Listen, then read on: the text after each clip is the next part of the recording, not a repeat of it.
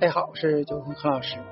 了解浓缩咖啡萃取三阶段，让你萃取好味道。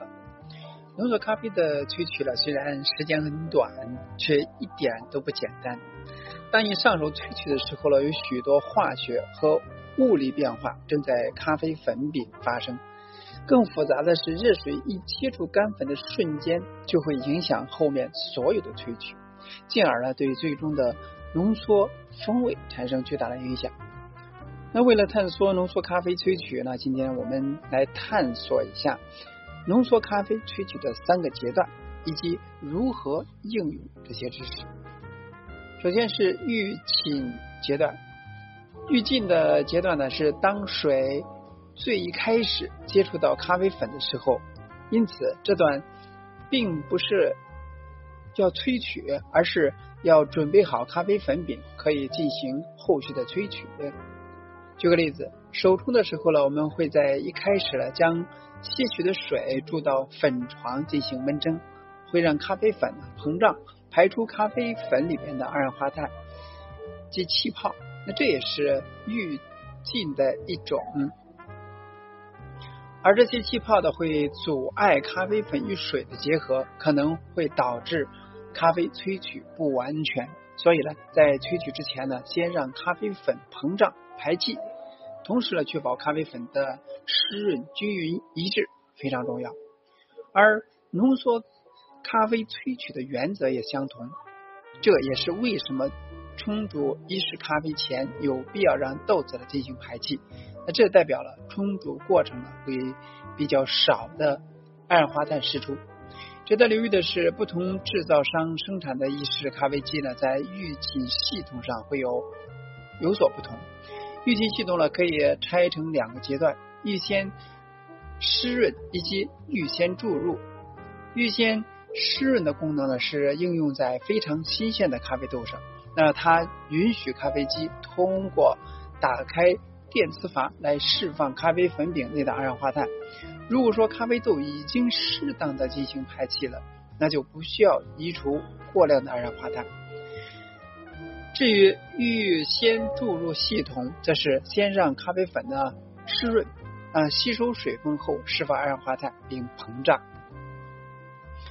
维持咖啡粉床在预先注水和预先湿润阶段的稳定性非常重要，并且呢掌握在最恰当的时间。如果说这个阶段时间太短，二氧化碳呢仍会在后续阶段释出，影响萃取。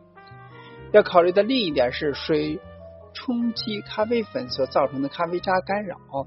浓缩咖啡萃取时间短，加上许多机器是以九个大气压的压力萃取。而让咖啡浓度很高，但是冲击会使咖啡粉的位置偏移。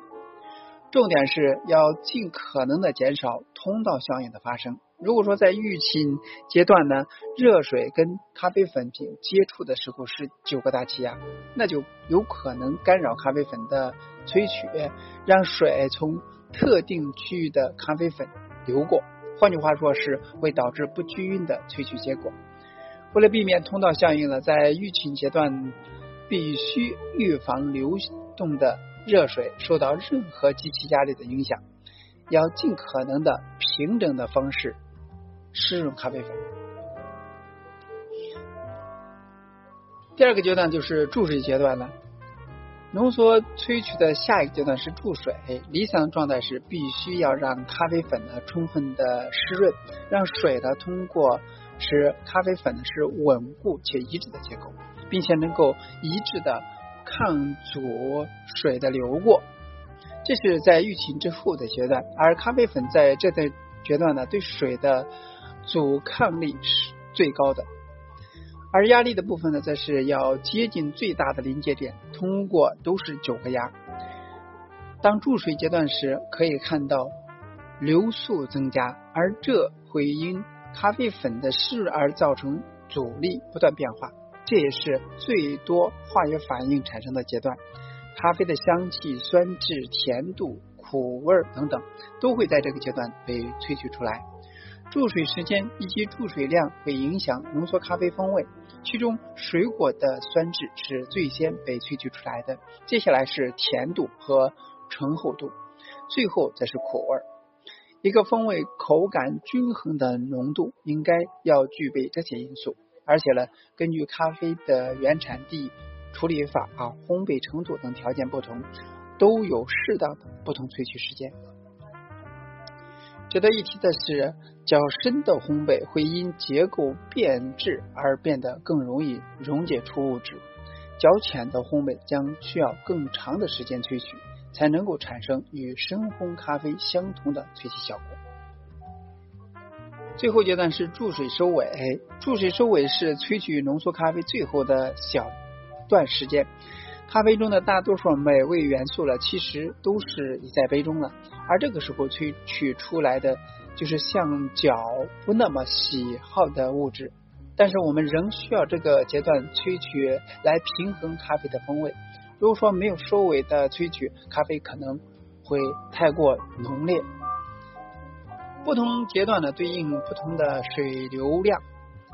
萃取阶段时，咖啡粉饼会在整个阶段被高压的水给推动，而所以呢，这个阶段的咖啡粉会一直被压缩并彼此挤压。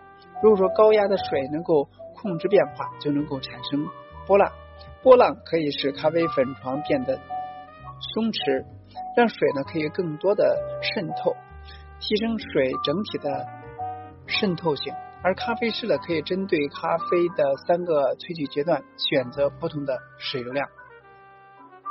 从预先湿润到萃取的收尾，浓缩咖啡的每个阶段呢都非常不同且有其功能。只要知道水流控制原理，就能够让咖啡师呢发挥咖啡潜力，做出好喝的咖啡。所以，了解咖啡需要排气，不同水流和压力都会适合不同的咖啡。最重要的是良好的萃取平衡，这可以带来更多美味的浓缩咖啡以及更满意的品尝者。这以上呢是意式浓缩在萃取过程中的三个比较详细的阶段：预期阶段、注水阶段和收尾阶段。不同阶段的功能不同，当然萃取咖啡的味道也是不一样的。最终目的就是萃取出平衡感比较强的浓缩咖啡。那通过以上的分享，希望您对意式浓缩的萃取呢有一个更详细的了解，希望呢给大家在日常工作当中呢有所帮助。今天到这里，咱们下次再见。